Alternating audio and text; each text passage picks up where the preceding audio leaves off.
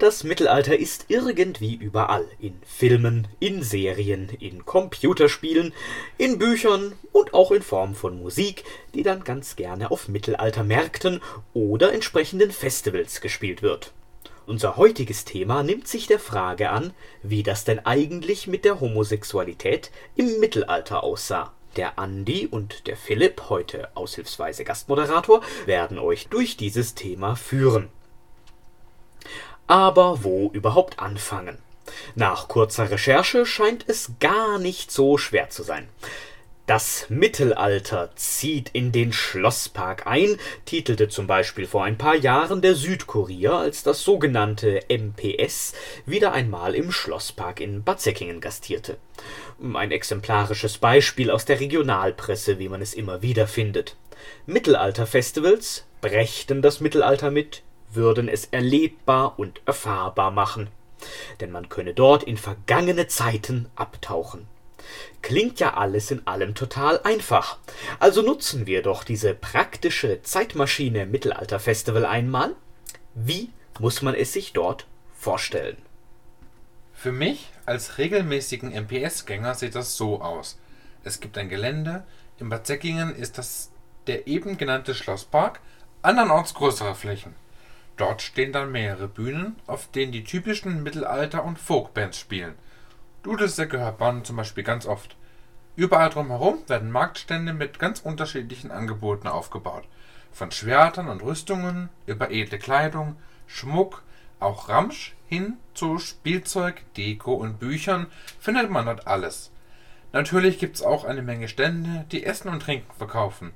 Zu trinken gibt es ein exorbitant großes Angebot an Alkoholiker. Bezahlen kann man das Ganze in schnödem Euro oder in der festivaleigenen Marktwährung, den Goldtalern. Und dann gibt es natürlich noch Showanlagen. Schwertkampftruppen zeigen ihr Können, kleine Theaterstücke werden aufgeführt, Kostüme ausgezeichnet, denn unter den Besuchern sind viele aufwendig herausgeputzt. Da laufen Ritter, Edelleute, Barden, Mönche und so weiter herum, aber auch Hexenmeister, Orks und andere Fantasiewesen, zusammen mit Leuten in ganz normaler Alltagskleidung. Überhaupt sind bei solchen Spektakeln sehr viele Menschen da. Der Hauptgrund, weshalb man dieses Jahr kaum mit solchen Veranstaltungen rechnen darf, Corona lässt grüßen. Böse Zungen behaupten ja, so eine Seuche könnte Mittelalterfestivals und Märkte noch authentischer machen. Der Postillon titelte vor Jahren einmal Pest auf Mittelaltermarkt ausgebrochen und schrieb weiter unten in seinem Artikel, Ärzte oder Sanitäter wurden bislang nicht zu den Kranken vorgelassen, um das in Anführungszeichen authentische Mittelalter-Feeling nicht zu stören. Natürlich, der Postillon ist pure Satire. Aber begegnet man auf so einem MPS zum Beispiel auch diesen negativen Aspekten des Mittelalters? Naja, auf dem MPS läuft doch immer der Tod als Schauspieler durch die Zuschauer rein. Zusammen mit dem hässlichen Hans, der offenbar einen Leprakranken darstellt. Und dann gibt es natürlich noch Bruder Rectus, ein Mönch. Und die Kirche möchte ich auch ganz gerne zu den negativen Dingen, nicht nur des Mittelalters zählen. Hm, naja, das ist Ansichtssache. Alles in allem sind solche Festivals aber offenbar ein großer Spaß für viele, und ich kann mir vorstellen, dass man mit Freunden dort gerne mal eine ganze Zeit lang dort hängen bleibt, bis es dunkel ist und alles von Fackeln und Feuern erleuchtet wird. Apropos hängen. Wie sieht es da eigentlich mit Hinrichtungen aus? Gehört so etwas nicht auch in das Mittelalter? Klar gehört das zum Mittelalter. Galgen, Pranger, Richtblöcke, eiserne Jungfrauen, Streckbänke. Sowas sieht man ja immer in den Filmen und Spielen. Aber auf dem MPS habe ich sowas bisher noch nicht gesehen. Da sieht man eher andere Dinge. An Falken aber lange dabei und bei größeren Austragungsorten gibt es auch Reitshows und so weiter.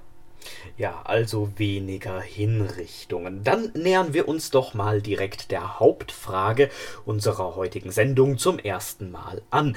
Oder versuchen es zumindest. Wie sind denn die Leute auf solchen Festivals, also das mittelalterliche Volk sozusagen, äh, wie sind die so? Was würden die zum Beispiel machen oder sagen, wenn da zwei Männer Hand in Hand umherlaufen äh, oder sich vielleicht sogar küssen? Dann sagen die so Sachen wie Cool, ihr seid süß. Wow, sowas habe ich bisher selten gesehen. Schön, dass ihr da seid und euch nicht versteckt. Das ist jedenfalls meine Erfahrung, denn ich habe die Leute dort als total locker, offen und höflich kennengelernt. Natürlich nicht alle, es fließt, wie gesagt, viel Alkohol und bei großen Menschenmengen sind immer Störenfriede dabei. Aber die werden dann meistens recht schnell durch den Sicherheitsdienst kassiert und vom Festival verwiesen. Alles in allem sehr friedlich, locker und entspannt. Sonst wären da vermutlich auch nicht so viele, auch ganz kleine Kinder zu Gast, die man immer wieder sieht und die ganz gerne selbst schon Ritter oder Prinzessin spielen. Kann man diese Einstellung dann auch auf das reale Mittelalter, also auf die historische Epoche übertragen? Ich meine, wenn solche Festivals das Mittelalter mit sich bringen, wie es Zeitungen immer wieder gerne behaupten, dann müsste das ja so gehen, oder? Theoretisch vielleicht schon. Aber das Mittelalter auf solchen Festivals ist was anderes als das historische. Die Menschen sind ja im Hier und Jetzt aufgewachsen und kommen zu den Festivals, um mit Freunden Spaß zu haben. Sie sind nicht im Mittelalter aufgewachsen und haben daher ein ganz anderes Mindsetting, ein ganz anderes Weltbild, als es Menschen im Mittelalter hatten. Sie kennen Menschenrechte, Demokratie, wirksame Medizin und so weiter. Im Mittelalter kannte man so etwas nicht, dafür andere Dinge. Wenn man den Spielen und Filmen und so weiter glauben darf, dann war das Mittelalter eine düstere Zeit, dreckig, voller Seuchen, Krieg und Leid und voller Dummheit. Die Menschen konnten ja weder lesen noch schreiben und glaubten daher allen Blödsinn. Dass die Erde eine Scheibe sei zum Beispiel, oder das, was die allmächtige Kirche ihnen erzählte. Und wer Angst hat, dem kann man schon mal das Geld aus der Tasche ziehen. Mit Abgaben, Steuern und halt auch mit Ablassbriefen. Ich glaube, die meisten Besucher wollten nicht im realen Mittelalter leben. Und ich glaube, es gab damals eine sehr strikte Sexualmoral. Keiner hatte Sex vor der Ehe. Und natürlich wurden keine Homosexualität praktiziert. Falls doch, wurde man sich ja gleich hingerichtet. Das klingt ja grauenvoll. Aber es mag vielleicht etwas dran sein. Ich zitiere noch einmal eine Schlagzeile des Postillons. Studie. Durchschnittlicher Rollenspieler würde keine 24 Stunden im Mittelalter überleben. Ja, und das mag sogar richtig sein. Bisher sind wir noch dabei, uns ein Bild vom Mittelalter zu machen, und unser erster Versuch, das über Mittelaltermärkte und Festivals sowie aus Film und Fernsehen zu erschließen, hat zu einem, naja, interessanten Bild geführt. Genau. Insgesamt haben wir ein Bild vom Mittelalter zusammengebaut, das irgendwie nicht so ganz stimmen kann. Deshalb habe ich aus diesem ja Klischee-Mittelalterbild einmal zehn Thesen gebildet, die wir uns jetzt genauer anschauen wollen. Und dafür greifen wir auf einen Historiker in Ausbildung, das ist meine Wenigkeit, und viel wichtiger auf historische Quellen zurück, denn die sind praktisch der einzige Schlüssel zum realen Mittelalter. Historische Quellen des Mittelalters sind all die Dinge, die uns die Menschen des Mittelalters hinterlassen haben. Texte, Bücher, Erzählungen, aber auch Gemäuer und Ruinen, sowie all das, was man aus dieser Zeit aus der Erde holen kann, Münzen, Geschirr, Schwerter, Knochen, halt eben all das, was es damals gab und was die Zeiten irgendwie überdauert hat. Zusammengenommen kann uns das helfen, ein realitätsnahes Bild des historischen Mittelalters zu liefern. Dann mal los. Meine erste These lautet, die ganze Welt lag lange Zeit im dunklen Mittelalter. Ja, nicht wirklich. Das Mittelalter ist eine historische Epoche. Und historische Epochen sind immer zeitlich und räumlich begrenzt. Zeitlich liegt das Mittelalter, ganz treu seinem Namen, in der Mitte zwischen der Antike und der Neuzeit. Wo genau die zeitlichen Grenzen zwischen Antike und Mittelalter und Neuzeit liegen, dazu gibt es unterschiedliche Meinungen. Ganz grob kann man aber etwa die Jahre zwischen 500 und 1500 ansetzen. Das sind zusammen gut 1000 Jahre und damit tatsächlich eine lange Zeit. Aber weltweit? Nein. Es gibt einen guten Grund, warum man nie etwas von dem Mittelalter Chinas, Arabiens oder Mittelamerikas hört, und der ist ganz einfach. Das Mittelalter gab es dort nicht. Diese Epoche bezieht sich ausschließlich auf Europa und noch nicht einmal auf den gesamten Kontinent. Selbst in Skandinavien werden die Epochen ganz anders gezählt. Das Mittelalter beginnt dort viel später, erst im 11. Jahrhundert, und ihm geht auch nicht die Antike voraus, sondern die Wikingerzeit. Wenn man einmal darüber nachdenkt, ist das auch irgendwie einleuchtend, denn die Antike ist nun mal an die Kultur der alten Griechen und Römer gebunden, und die gab es zum Beispiel in Skandinavien überhaupt nicht. Deshalb gibt es dort andere Epochen, so wie auf der ganzen Welt. Etwa gleichzeitig zum europäischen Mittelalter liegt zum Beispiel in Mittelamerika die Epoche der Spät- und der Postklassik bei den Maya. Aber zurück zu Europa. Selbst hier ist das Mittelalter an sich keine Epoche, in der immer alles gleich war. Wenn wir eine Zeitreise dorthin machen würden, dann würden wir große Unterschiede zwischen den Jahrhunderten und zwischen den einzelnen Orten feststellen. Anders gesagt ist das Mittelalter an der Nordsee des 11. Jahrhunderts ein anderes als im 15. Jahrhundert auf der spanischen Halbinsel oder im 9. Jahrhundert in der Bretagne. Man unterteilt das Mittelalter deshalb selbst auch in Früh Hoch und Spätmittelalter, wobei auch deren zeitliche Grenzen umstritten sind. Und dunkel war davon insofern gar nichts, als dass damals die Sonne natürlich genauso hell schien wie heute Dunkel bezieht sich eher auf das frühe Mittelalter, weil wir über diese Zeit vergleichsweise wenige Schriftquellen haben und daher auch nicht so viel wissen wie über die Antike zuvor oder das hohe Mittelalter danach. Sowas findet man in der Geschichte aber immer wieder. In der Geschichte des antiken Griechenlands gibt es zum Beispiel auch eine Dark Ages genannte Epoche, weil es aus dieser Zeit einfach gar keine Schriftquellen gibt. Okay. Also hier in Deutschland war aber auf jeden Fall das Mittelalter, egal ob früh, hoch oder spät. Und Deutschland gab es damals ja auch schon, wie wir alle wissen. Rechte Parteien sprechen ja auch ganz gerne mal von einer ruhmreichen, tausendjährigen Geschichte Deutschlands. Ja, das glaubt man alles gerne mal, besonders wenn man so eine patriotische Ader hat. Da muss dann das eigene Land natürlich uralt sein, am besten sogar bis in die Antike zurückreichen. Und da ist es kein Wunder, dass selbst in der Geschichtsschreibung immer wieder von Deutschland im Mittelalter die Rede ist.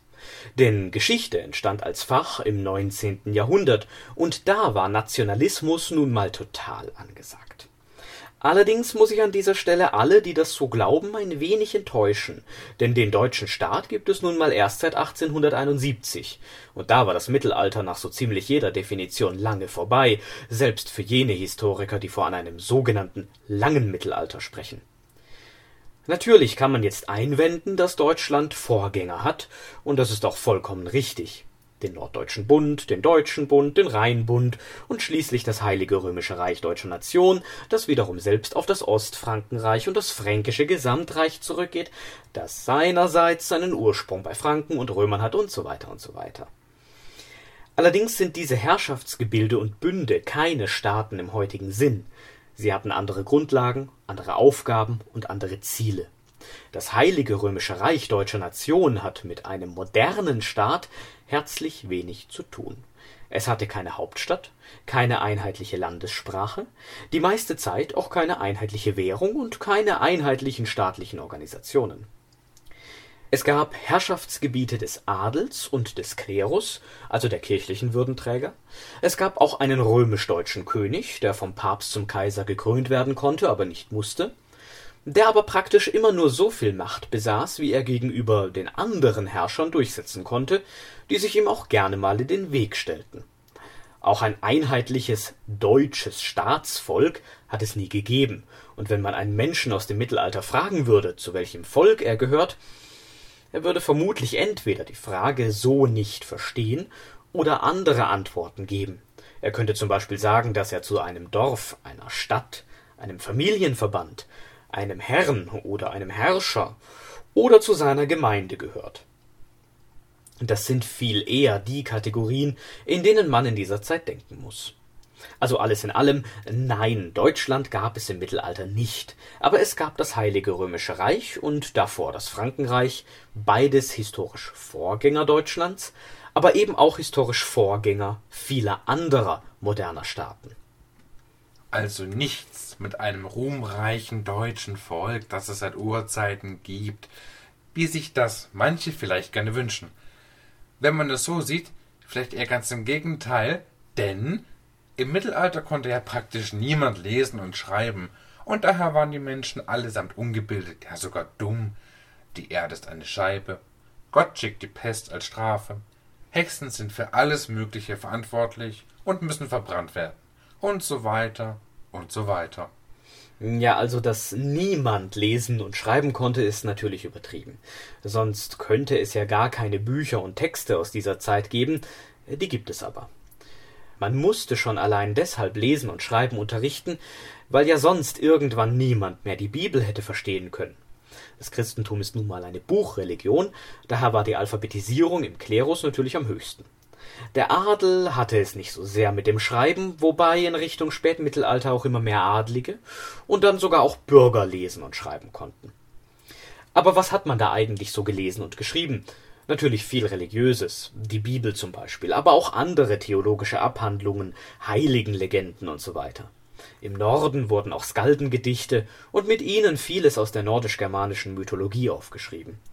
Dann gibt es natürlich noch einen Haufen Urkunden, Briefe, Verwaltungspapieren, Steuerlisten, Erzählungen und so weiter, je nachdem wo und wann im Mittelalter wir uns gerade aufhalten. Natürlich darf man auch die Juden nicht vergessen, die über das ganze Mittelalter hinweg eine parallele eigene Schrifttradition hatten. Auch über die ganze Epoche hinweg kopierte man antike Texte, die so erhalten blieben und das ist auch einer der Gründe, warum im Mittelalter für gewöhnlich Latein geschrieben wurde, obwohl hier in unserer Gegend zumindest ein Vorgänger des Deutschen gesprochen wurde. Das Lesen und Schreiben hatte man zusammen mit vielen Texten aus dem untergegangenen römischen Reich übernommen und fortgeführt und hat es eben so weitergemacht, wie man es gelernt hat, also auf Latein. Auch neue Texte wurden zunächst ausschließlich auf Latein verfasst so konnten sich die Schriftkundigen natürlich unabhängig von ihrer Muttersprache austauschen. Latein war sozusagen das Englisch des Mittelalters. Ab dem Hochmittelalter findet man dann aber auch vermehrt Bücher in der jeweils gesprochenen Sprache. Wenn man sich diese Texte einfach mal anschaut, dann sieht man auch, dass die Menschen damals nicht dümmer waren als wir heute. Natürlich wussten sie vieles noch nicht. Aber etwas nicht zu wissen ist keine Dummheit. Dummheit ist es eher zu glauben, alles zu wissen. Gewusst haben die Menschen schon so einiges, auch was heute wiederum nur noch wenige wissen. Gerade wenn man sich anschaut, was Bauern und Handwerker so alles gewusst haben müssen, um ihre Tätigkeiten richtig auszuführen. Wenn man sich einmal mittelalterliche Kirchen und Kathedralen wie das Freiburger, Straßburger oder Basler Münster anschaut, wird einem sofort klar, dass solche Gebäude kaum von dummen und ungebildeten Personen errichtet worden sein können. Vergessen darf man auch nicht, dass die Universität eine Erfindung des Mittelalters, wenn auch des späteren Mittelalters ist, und dass es mit den Septem Artes Liberales, den sieben freien Künsten, ein klassisches Bildungsideal und Programm gab. Nach diesem Standard gebildet waren zwar wenige, aber selbst die, die in diesem Sinne nicht gebildet waren, wussten und konnten so einiges. Zum mittelalterlichen Allgemeinwissen gehört auf jeden Fall, dass die Erde eine Kugel ist. Das steht praktisch in allen Texten, die sich mit dieser Frage auseinandersetzen. Man glaubte lediglich, dass sich der Mond, die Sonne und die Planeten Merkur bis Saturn, andere kannte man ja noch nicht, alle in Kreisbahnen um die Erde bewegten. Dieses Modell stammt aus der Antike und wurde übernommen. Insofern war das Mittelalter nicht dümmer als die Antike.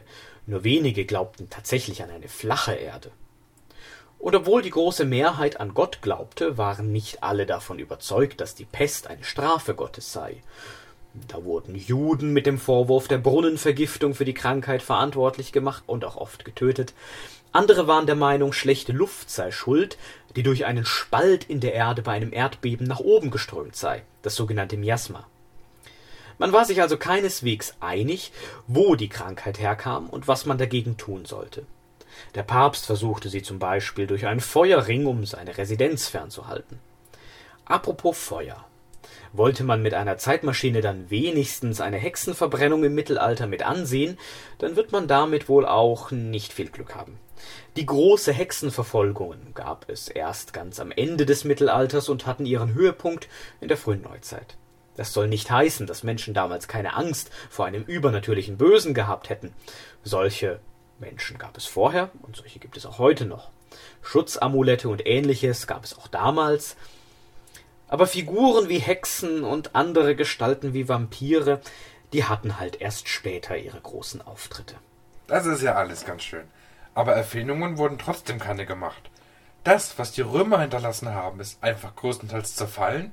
Und das, was sie aus den Ruinen gebaut haben, war ziemlich primitiv. Ich meine, mehrstöckige Häuser mit Wasseranschluss werden durch Holzhütten mit Strohdach ersetzt und so weiter. Es mag eine Überraschung sein, aber auch im Mittelalter gab es Wasserleitungen. Die römische Infrastruktur brach zwar am Ende des Reiches zusammen, was natürlich auch einen starken Bevölkerungsrückgang gerade in den Städten mit sich brachte, aber teilweise wurden Aquädukte über Jahrhunderte weiterverwendet und wenn nötig auch repariert. Darüber hinaus gab es Teuchelleitungen, das sind Holzleitungen, die auch schon in der Antike verwendet wurden in Freiburg gab es die Bächle auch schon im Mittelalter. Man verstand also durchaus etwas von Wasserleitungen und konnte sie auch einsetzen, wenn auch in viel geringerem Umfang als zu römischer Zeit. Auch konnte man mehrstöckige Häuser bauen. Türme und Burgen sind nie einstöckig.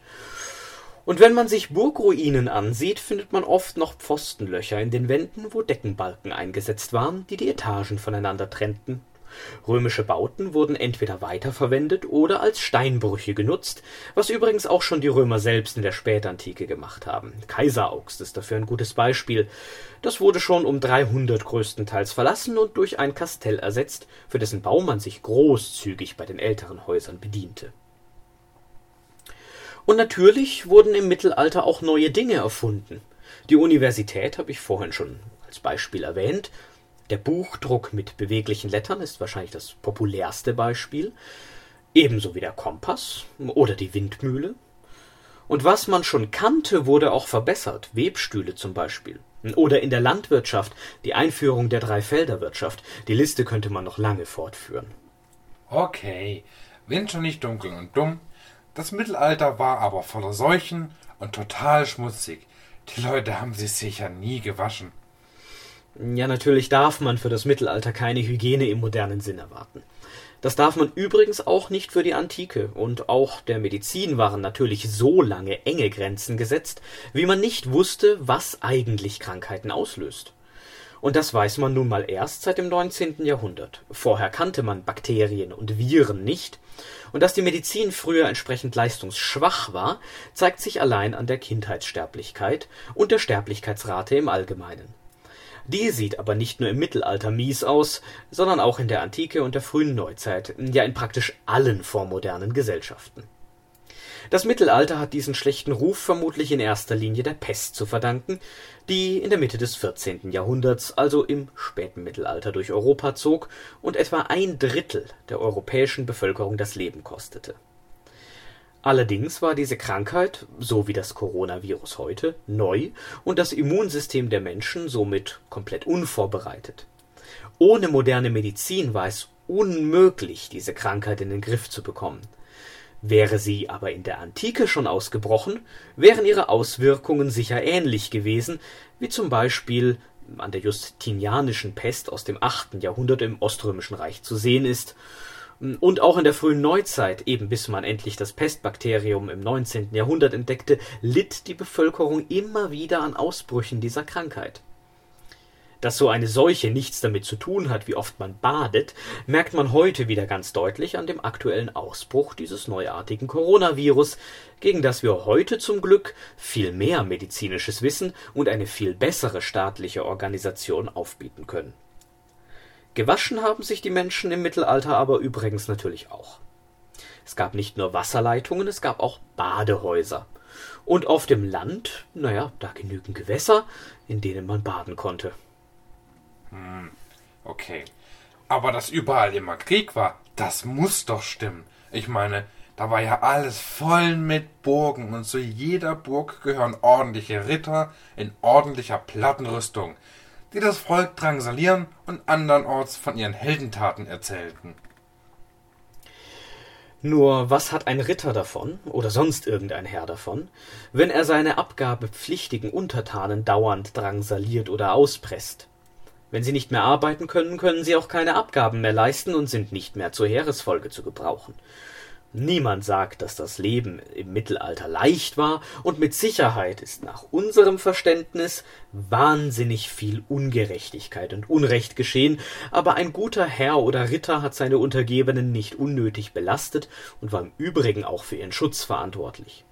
In einer Zeit, die keine Polizei oder sonstige staatlichen Sicherheitsbehörden kennt, ist Schutz natürlich ein sehr wichtiges Gut, zumal es damals noch das Fedewesen gab, das nach dem Auge-um-Auge-Prinzip funktioniert. Also tust du jemandem aus meiner Sippe etwas, dann tue ich jemandem aus deiner Sippe etwas. Das zeigt nochmal, wie wichtig Familien und auch Freundschaftsverbindungen waren. Andererseits gab es auch immer wieder Bemühungen, das Fedewesen einzudämmen, den Gottesfrieden zum Beispiel. Burgen gab es aber tatsächlich sehr viele. Ritter natürlich auch, die sich übrigens dadurch auszeichnen, dass sie ein Pferd haben. Ritter heißt ja nichts anderes als Reiter, und die ritten mit Sicherheit nicht immer als Blechbüchse durch die Gegend. Plattenpanzerung kam sowieso erst im Spätmittelalter in Mode, davor legte, wer es sich leisten konnte, Kettenhemden an. Hatte man nicht gerade vor, in eine Schlacht zu ziehen, trug man vermutlich weder das eine noch das andere. Kriege gab es natürlich auch, aber nicht an jedem Tag, und ein Krieg bedeutete nicht unbedingt ein Himmelsfahrtskommando. Denn viele kehrten aus ihnen wieder zurück und erst im Spätmittelalter und in der frühen Neuzeit gewannen mit dem aufkommenden Söldnerwesen die Kriege an Grausamkeit und Brutalität. Nicht, dass es Kriegen generell an solchen Dingen mangeln würde, aber es machte sich in den gefallenen Zahlen doch schon bemerkbar. Also war es sicherer, hinter Mauern zu leben. Und deswegen lebten die Menschen sicher meistens hinter dem Schutz der Stadtmauern und blieben auch dort, wo sie geboren wurden. Wie sollte man denn auch reisen?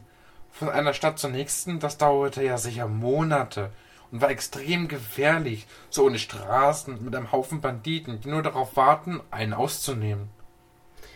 Nun, wenn ich ein Bandit wäre, dann wäre ich aber auch darauf angewiesen, dass Reisende vorbeikommen, sonst habe ich ja niemanden zum Überfallen. Und Reisende gab es tatsächlich. Pilgerfahrten waren in Mode und wurden von vielen Menschen gemacht.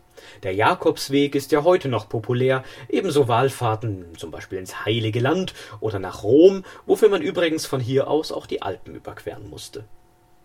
Das alles und noch viel mehr gab es auch schon im Mittelalter. Viele Straßen aus römischer Zeit waren weiterhin passierbar und wurden auch genutzt. Da konnte man doch schon mal als Reiter und mit Karren entlang, die meisten Leute waren aber zu Fuß unterwegs und man sollte nicht unterschätzen, wie weit man zu Fuß rumkommen kann. Von einer Stadt zur nächsten, das geht auch innerhalb von Tagen. Außerdem lebten die meisten Leute nicht in einer Stadt, sondern in Dörfern oder Gehöften. Zum Ende des Römischen Reiches, eben mit dem Zusammenbruch der Infrastruktur, brach natürlich auch der Handel und der Warentransport ein, so dass es zu einer regelrechten Stadtflucht kam, raus auf das Land, um sich selbst zu versorgen. Dörfer und Höfe prägten also das Landschaftsbild, und die verfügten nicht über Mauern. Die wenigen Städte wurden erst im hohen und besonders im späten Mittelalter häufiger und wuchsen. Waren es keine alten römischen Städte wie Trier, Mainz oder Köln, hatten sie oft auch keine steinernen Befestigungen. Die wurden gerne im Hoch und Spätmittelalter errichtet wobei sich eindeutig zeigt, dass die Bevölkerung in den Städten im Laufe des Mittelalters zugenommen haben muss, denn die Mauern umfassten ein immer größeres Gebiet.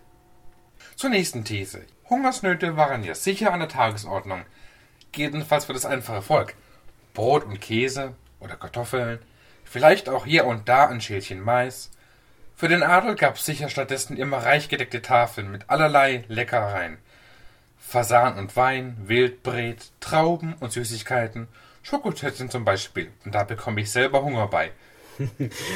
ja, aber Kartoffeln, Mais und Schokolade gab es mit Sicherheit genauso wenig für die Menschen des Mittelalters wie Tomaten oder Tabak.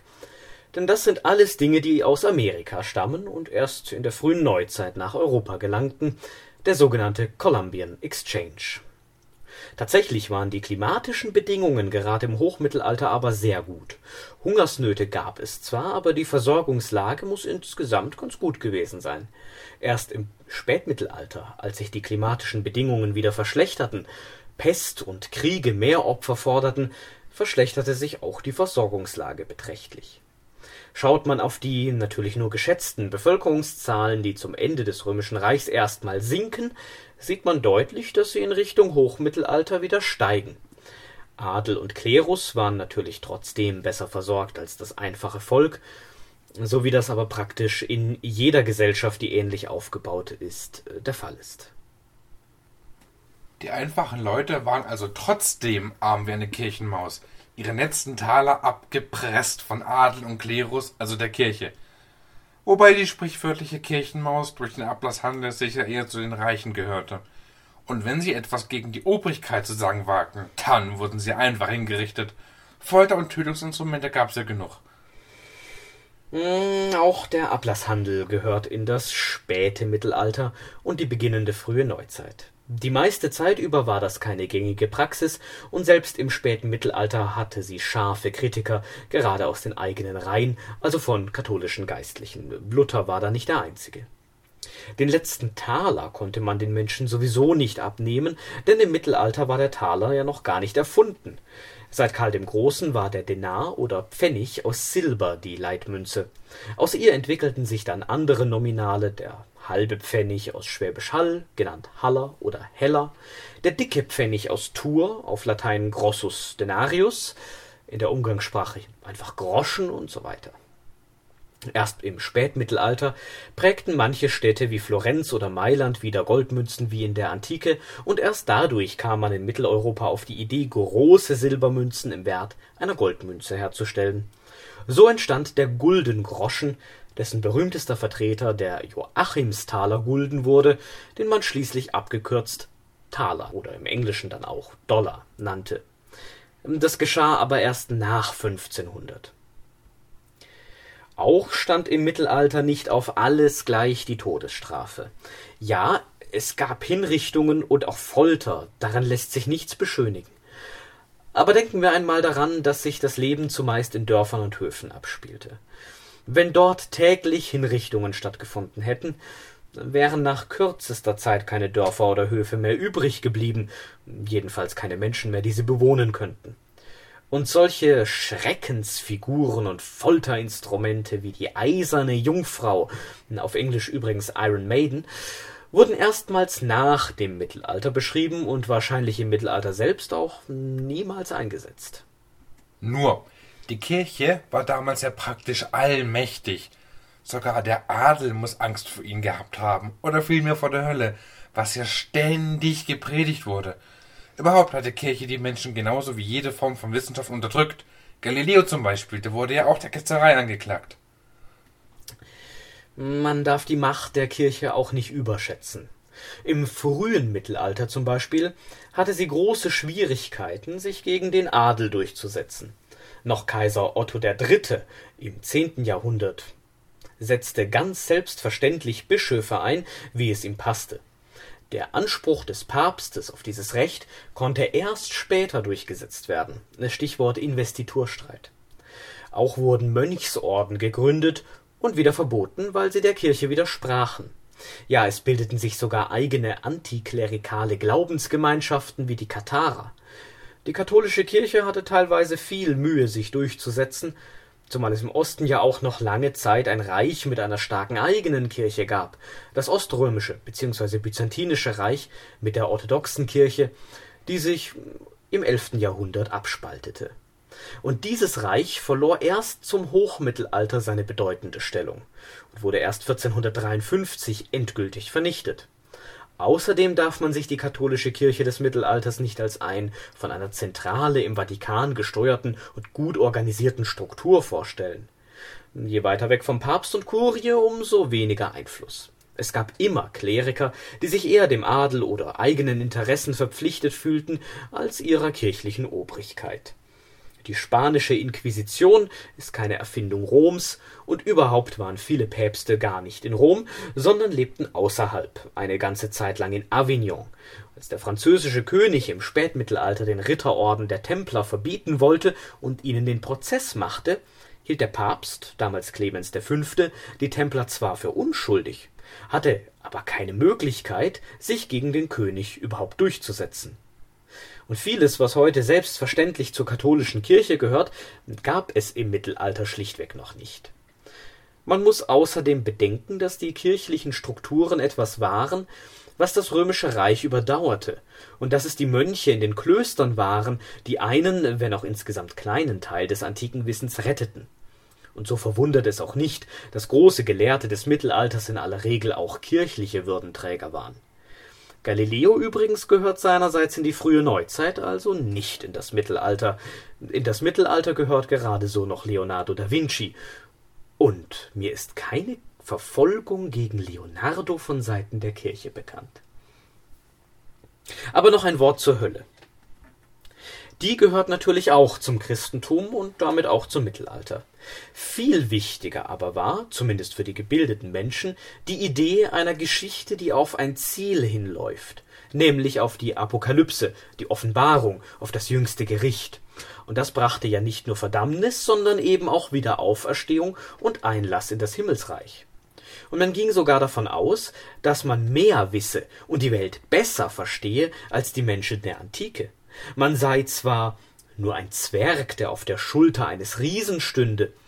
Diese Metapher zeigt auch die große Wertschätzung für das, was in der Antike geleistet wurde, aber man habe durch das Christentum nun endlich den Schlüssel für das Verständnis der Welt in Händen, und so konnte man als Zwerg auf der Schulter eines Riesen eben doch weiter schauen, als es der Riese jemals konnte.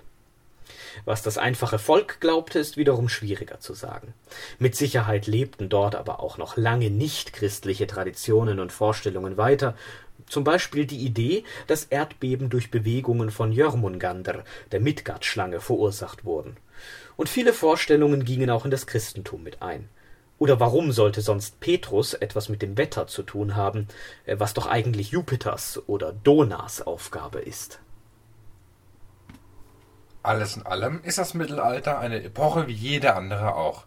Mit Höhen und Tiefen, mit Innovationen, Traditionen, mit schrecklichen Verbrechen und großen Leistungen. Einzigartig ist es, weil ihm wahrscheinlich so viele Klischees und Vorurteile anhaften wie kaum einer anderen Epoche. Und weil es gleichzeitig in unserer Popkultur tief verankert ist, auch wenn das Fantasy im Mittelalter nicht wirklich etwas mit dem realen Mittelalter zu tun hat. Und es haben Mittelaltermärkte und Festivals auch gerne mal im Namen. MPS heißt auch Mittelalter Fantasiespektakulum und Fantasie wird nicht nur groß geschrieben, weil es ein Nomen ist. Mit dieser Grundlage im Nacken können wir aber nun endlich zum eigentlichen Thema kommen. Homosexualität im Mittelalter. Wobei, wie kann man eigentlich etwas über Homosexualität im Mittelalter herausfinden, wenn es noch gar keinen Begriff dafür gab? Das Wort wurde ja erst 1867 erfunden. Das ist tatsächlich gar nicht so einfach. Im frühen Mittelalter wurde sowieso wenig schriftlich überliefert und im hohen Mittelalter in erster Linie das, was man für besonders wichtig hielt. Alltägliches gehörte da kaum dazu, und letztlich ist Homosexualität ja auch ein alltägliches Phänomen. Natürlich haben wir es mit einer christlichen Kultur zu tun, und die biblischen Aussagen, die gleichgeschlechtlichen Sex zwischen Männern verbieten, sind bekannt und deutlich. Im Mittelalter begegnet man diesem Phänomen aber unter einem anderen Begriff, nämlich dem der Sodomie, mit dem aber auch ganz allgemein Analverkehr und viele andere unerwünschte Sexualpraktiken bezeichnet wurden und der im frühesten Mittelalter und zuvor in der Spätantike sogar auch noch nicht sexuelle Bedeutungen haben konnte, die sich aber nicht durchgesetzt haben der Fokus dieses Begriffs liegt also eindeutig auf der sündhaften Handlung, nicht auf der Person. Man ging nicht davon aus, dass es eine Gruppe von Menschen gäbe, die Sodomie als gemeinschaftliches Charaktermerkmal teilen. Nein, man ging davon aus, dass es sich bei Sodomie um eine Sünde handle, die potenziell von jedem Menschen begangen werden konnte wenn im hohen Mittelalter also innerkirchlich gefordert wurde, Sodomiten aus Amt und Würden zu entlassen, dann konnte das einerseits vieles bedeuten, neben Analverkehr könnte der Sodomit auch einfach nur Selbstbefriedigung getrieben haben. Es bedeutete in jedem Fall aber nicht, dass es sich bei Sodomie um einen Charakterzug, einen Wesenszug einer Person handelt, wie man das heute für Homosexualität annimmt um es einmal in Foucaults Worten auszudrücken: Der Sodomit war ein Gestrauchelter, der Homosexuelle ist eine Spezies. Und dieser markante Unterschied ist bedeutend. Sodomie bezeichnete damals eben nur eine sündhafte Sexualpraktik unter vielen, keine Orientierung, keine Liebe, keine Partnerschaft. Und hervorzuheben ist, dass es für das frühe und hohe Mittelalter auch keine Anzeichen für eine Strafbarkeit dieser Handlungen gibt. Natürlich, es waren Sünden, die galt es zu beichten und wieder gut zu machen. Aber mehr halt auch nicht. Sie gaben keinen Grund ab, jemanden hinzurichten. Das änderte sich erst im späten Mittelalter, und zwar ziemlich drastisch. Sodomie wurde für politische Zwecke instrumentalisiert und zum Kampfbegriff gegen den Islam, der das Heilige Land beherrschte, und gegen allerlei als ketzerisch angesehene Bewegungen verwendet. So wurde auch der Templerorden Anfang des 14. Jahrhunderts mit dem Vorwurf der Sodomie und der Ketzerei beschuldigt, um ihn zerschlagen zu können die Templer waren ein im Hochmittelalter gegründeter Ritterorden aus Kreuzfahrern, die ihr Hauptquartier zunächst auf dem Tempelberg in Jerusalem aufgeschlagen hatten, daher ihr Name. Ihre Aufgabe war es, das heilige Land für die Christenheit damit ist natürlich nur die katholische Christenheit gemeint, zu verteidigen und Pilgern den Zugang dorthin zu ermöglichen. Sie waren bis ins Spätmittelalter hinein reich und mächtig geworden und stellten eine Bedrohung für den europäischen Adel dar. Der französische König versuchte sie auszuschalten, ließ alle Angehörigen des Ordens innerhalb seines Herrschaftsgebietes am selben Tag, am Freitag, dem 13. Oktober 1307, gefangen nehmen, sofort foltern und zu Geständnissen drängen. Die Prozesse dauerten über mehrere Jahre an, aber schließlich konnte sich der König durchsetzen obwohl er eigentlich nach mittelalterlichem Recht widerrechtlich gehandelt hatte und obwohl der Papst die Templer für unschuldig hielt. Über die ganz und gar nicht allumfassende Macht des Papstes oder der Kirche als solche im Mittelalter hatten wir ja schon gesprochen, und selbst Päpste wurden in dieser Zeit der Sodomie bezichtigt, so beispielsweise Bonifatius der Achte. Der Großmeister der Templer, Jacques de Molay, wurde schließlich hingerichtet und tatsächlich war auch das die Strafe, die auf Sodomie nun im Spätmittelalter stand: der Tod. Vollstreckt wurde das erste Todesurteil wegen Sodomie wahrscheinlich bereits 1277, auch das liegt schon im späten Mittelalter. Wie viele Menschen jedoch tatsächlich wegen gleichgeschlechtlicher Handlungen im späten Mittelalter zu Tode verurteilt wurden, lässt sich aufgrund der stark lückenhaften Quellenlage unmöglich sagen denn Sodomie bedeutete ja nicht nur gleichgeschlechtlicher Sex. Erst in der frühen Neuzeit 1532 wurde Sodomie, die dann als gleichgeschlechtlicher Sex oder Sex mit Tieren definiert wurde, im gesamten Heiligen Römischen Reich deutscher Nation mit der Todesstrafe bedroht. Zuvor hatte es auch keine einheitlichen Regelungen gegeben, und es scheint auch eher so, als habe man im späten Mittelalter solche Fälle nicht immer verfolgt. Der mittelalterlichen Rechtsauffassung gemäß wurden sie aber mit Sicherheit dann geahndet, wenn durch die Tat eine Störung der öffentlichen Ordnung wahrgenommen wurde. In anderen Fällen handelt es sich vermutlich ausschließlich um politisch motivierte Verfolgungen, wie eben bei den Templern, bei Ketzern im Allgemeinen oder beim Ausschalten einzelner unliebsamer Personen. Ja, selbst der bekannte und berühmte Leonardo da Vinci wurde in Florenz wegen Sodomie angeklagt, jedoch freigesprochen, und in diesem Fall bedeutete Sodomie tatsächlich gleichgeschlechtliche Handlungen. Florenz ging eine Zeit lang im 15. Jahrhundert hier einen Sonderweg. Sodomie stand nicht prinzipiell unter der Todesstrafe, sondern es wurden Geldstrafen verhängt. Dafür wurde aber ein Überwachungs- und Denunziationsapparat aufgebaut, wie sonst nirgendwo für diese Sünde in Europa, was dazu führte, dass gegen jeden zweiten Florentiner Mann bis zum Alter von 30 Jahren wenigstens einmal wegen Sodomie ermittelt wurde.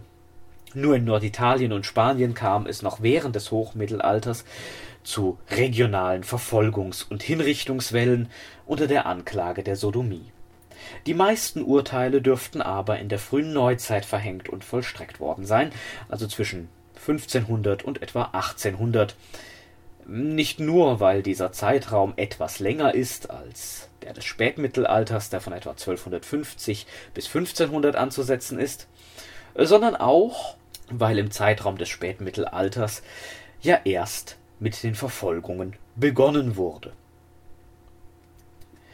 Es ist also nicht richtig zu behaupten, im Mittelalter wurden Homosexuelle per se verfolgt und hingerichtet. Für das frühe und hohe Mittelalter trifft das so nicht zu, und im späten Mittelalter muss man eher von einer Sodomitenverfolgung sprechen, bei der es um widernatürliche Unzucht unterschiedlicher Art ging, mit der eben nicht nur gleichgeschlechtlicher Sex gemeint war und der je nach Zeit und Ort auch nicht überall konsequent verfolgt wurde. Die Androhung und Vollstreckung der Todesstrafe, meistens auf dem Scheiterhaufen oder durch Köpfen und Verbrennen, kann und soll natürlich keinesfalls beschönigt werden. Sie trifft aber eben erst auf das späte Mittelalter und auf die Folgen der Epoche der frühen Neuzeit zu. Mit Sodomie haben wir aber nur Geschlechtsverkehr abgedeckt. Homosexualität bedeutet nach heutigem Verständnis ja aber noch ganz andere Dinge. Liebe, romantische Beziehungen weiter. Sucht man also nach gleichgeschlechtlicher Liebe im Mittelalter, muss man unter anderen Begriffen schauen, nämlich nach Freundschaft und Verbrüderung. Nur ist es schwierig, hier auszumachen, welche Freundschafts- und auch Wahlgeschwisterpaare eine nach unseren Vorstellungen rein freundschaftliche und welche eine tiefergehende romantische Liebesbeziehung führten. Ja, es gibt sogar mittelalterliche Gräber von Männer- und Frauenpaaren. Ja, es gibt auch gegenseitige Liebesbeziehungen wie Grabaufschriften, die etwa im Leben vereint, im Tod nicht getrennt lauten. Aber selbst für uns heute eindeutige romantische Liebesbezeugungen zwischen Personen des gleichen Geschlechts, wie das gegenseitige Halten der Hände oder der Kuss auch auf den Mund des Gegenübers, sind nicht so eindeutig, wie es scheint, denn Händchen halten und küssen hatte im Mittelalter noch andere Bedeutungen gehabt.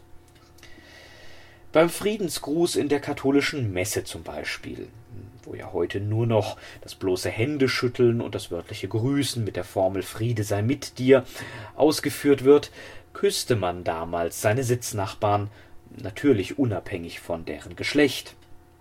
Der Friedenskuss. Ein Kuss war auch ein Zeichen christlicher Nächstenliebe, und im Lehnswesen besiegelte er die Abhängigkeit des Lehnsherrn und seines Lehnsnehmers. Sicher ist unterm Strich nur, dass Freundschaftsbeziehungen und auch Wahlbruderschaften im Mittelalter eine bedeutende Rolle spielten, wie bereits an früherer Stelle angedeutet wurde. In der orthodoxen Kirche gab es für die Verbrüderung sogar eine Zeit lang einen eigenen Ritus, der jedoch wieder abgeschafft wurde, unter anderem weil er zur Befriedigung fleischlicher Lüste missbraucht worden sein soll im katholischen mittelalterlichen Europa gab es zwar keinen eigenen Ritus für die Wahlbruderschaft, verbrüdert wurde sich trotzdem, wie sich belegen lässt, und es ist anzunehmen, dass zumindest ein Teil dieser Paare auch eine romantische oder sexuelle Beziehung führten. Nachweisen lässt es sich aufgrund der spärlichen Quellenlage aber nicht. Übrigens schloss so eine Verbrüderung natürlich eine Ehe keineswegs aus im Spätmittelalter konnte so eine Verbindung aber aufgrund der geänderten Sichtweise auch verdächtig erscheinen, und gerade wenn man jemandem schaden wollte, bot es sich an, so ein Verhältnis mit Sodomie in Verbindung zu bringen, was es normalerweise eben überhaupt nicht wurde. Solche Anschuldigungen trafen dann zum Beispiel König Edward II. von England. Fassen wir also zusammen. Ja, auch im Mittelalter gab es Menschen, die sich in Personen des gleichen Geschlechts verliebten, ganz klar, und die auch Sex mit Personen des gleichen Geschlechts hatten. In Form von Freundschaften und Verbrüderung hatte das Mittelalter eine Möglichkeit, der Liebe zweier Menschen des gleichen Geschlechts eine konkrete Form zu geben, die auch gesellschaftlich akzeptiert war Sexuelle Kontakte gehörten nicht zu diesem Konstrukt, aber sie fanden teilweise sicherlich statt, meistens aber wahrscheinlich außerhalb solcher Beziehungen. Sie waren, wie viele Sexualpraktiken, sündhaft, aber man hatte die meiste Zeit über wohl keine Strafen zu befürchten. Erst im späten Mittelalter änderte sich das, wobei parallel zur Sodomitenverfolgung Freundschaftsbeziehungen und Verbrüderungen natürlich weiterhin existierten und von Strafverfolgungen, je nach Region und Zeit, sowieso abgesehen wurde. Die katholische Kirche spielte bei all dem offenbar nicht die prägende Rolle, die man ihr allgemein zuerkennen möchte. Natürlich gab es Vorstellungen von Sexualmoral, aber einerseits waren die zur Zeit des Mittelalters noch nicht so gefestigt wie heute, ja sie waren teilweise sogar stark umstritten und bildeten sich erst langsam heraus. Andererseits hatte die Kirche nie die Macht besessen, ihre Sexualvorstellungen auf die Gesamtheit der Gläubigen auszudehnen, und man darf darauf schließen, dass sie zur Zeit des Mittelalters auch nicht einmal den Anspruch darauf hatte. Eine strenge, ja prüde Sexualmoral, die stärker umgesetzt wurde, ist einmal mehr eine Sache, die sich in der Reformationszeit herausgebildet hat, und die liegt wieder einmal in der frühen Neuzeit. Überhaupt liegt so manches von dem, was man gemeinhin dem Mittelalter zurechnet, tatsächlich in dieser späteren Epoche. Und einiges ist und bleibt Fantasie. Damit sind wir auch am Ende der Sendung angekommen. Bleibt gesund.